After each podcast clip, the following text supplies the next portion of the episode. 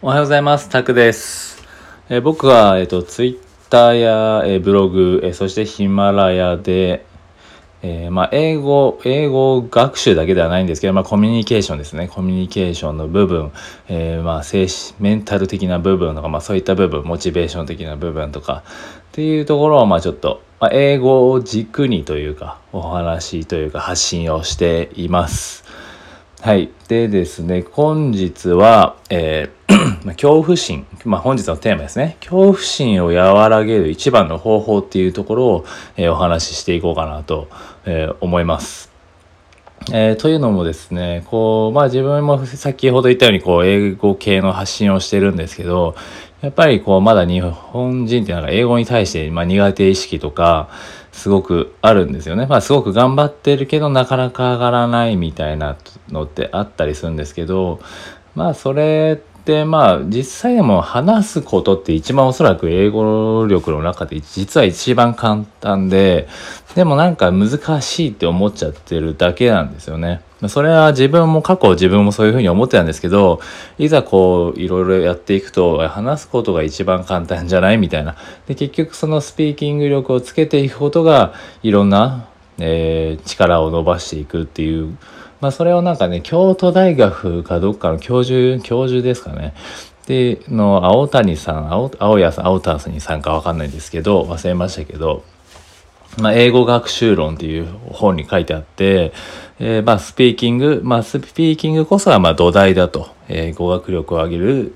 土台はスピーキング力っていうところだったんですよね。なんでまあそこへのまあ恐怖心じゃないですけど、やっぱ変なこう、まあ、羞恥心だったりもあると思うんですけど、恥ずかしいとかっていうのもあったりするんですけどね。まあその恐怖心をやら和らげる方法、まあそういうところでそこだったに行き着いたんですけど、でまあ結局な、どういう方法なのかっていうと、もう完全にちょっと精神論、精神論っていうわけではないですけど、まあ、一番こう誰でもできる。まあ誰でもできないからまあ困ってるんですけど、でももうこれしかないなっていうのがあって、それ自体が、えー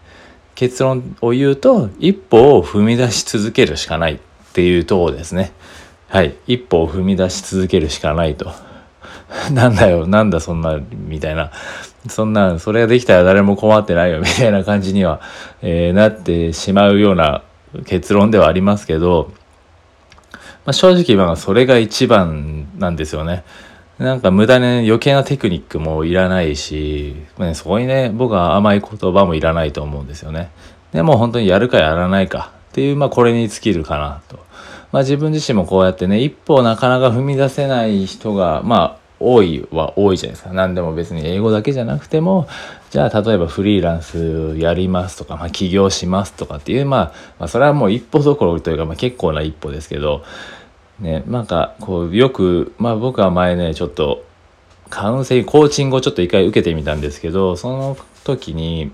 えーまあとにかく毎日バンジージャンプをすると。毎日小さいバンジージャンプを繰り返せばその恐怖心はねなくなっていくと。まあバンジージャンプなんて飛ぶまで怖いじゃないですか。でもそれは毎日ちょっと小さいバンジージャンプを繰り返せばそこに対する慣れ慣れなんですかね。慣れというかやっぱりそこになくなってくるわけですよね恐怖心が。まあそれはでもジャンプ一歩をね一歩を踏み踏み続ける踏み出し続けるというかそれに関しては、まあ、バンジージャンプに関してはもう毎日飛び続けるってとこですけどその一歩ですよね。一歩踏み出して落ちて落下するか。じゃあそこに踏みとどまって何もね恐怖感じたままで終わるのかってすごい差なんですよねやっぱり一歩一歩っていうのは。やっぱり怖いからこそこう恐怖心が出てくるからこそ一歩踏み出すっていうのを繰り返すとやっぱりなんかもう慣れ人間って慣れるんでやっぱり最初は人間はこう変化するのを恐れる、ね、生き物っていうのはよく言われることですけどその生命本生命的に本能的にですよねそう言うんですけどまあでもそれもやってしまえばにもう慣れちゃうわけですよね。まあそれぐらい単純ある意味人間も まあこれだけすねすごい高性能で作られてますけど実際ある意味単純なんですよね。言ったら動物と変わんないわけですよね。なんでそこをもう自分の感情を無視して飛び続けると。それが恐怖心を和らげる一番の方法かなっていうのは、まあ、いろんな方も、まあ、本当に自分で、そのね、世間的にまあ成功されてたりとか、まあ、海外でいろいろ自分で仕事されてる方とかっていうのも、やっぱりそういうことを言うわけですよね。なんでそういう前例のある人たちはそう言ってるんでもうそれしかないわけですよね無駄なテクニックなんてまあ正直いろいろあるんですよねそういう心理テクニックとかうん、なんかいろんなテクニック、まあ、英会英語力もねこうすれば上がるとかいろいろありますけど結局はねそこなんですよね。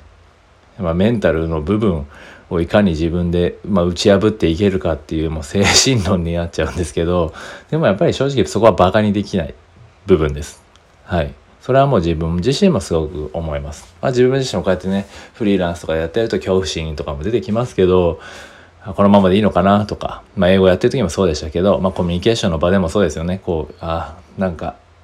こう初めて会った人とはみたいなあるんですけどでも一歩踏み出したらちょっとそう意外とそんなことないみたいな自分で勝手に恐怖になってただけだなみたいのってあると思うんですよねだからそこを、えー、まずは頑張って一歩踏み出してみるっていうことを、まあ、続けていけたらいいんではないかと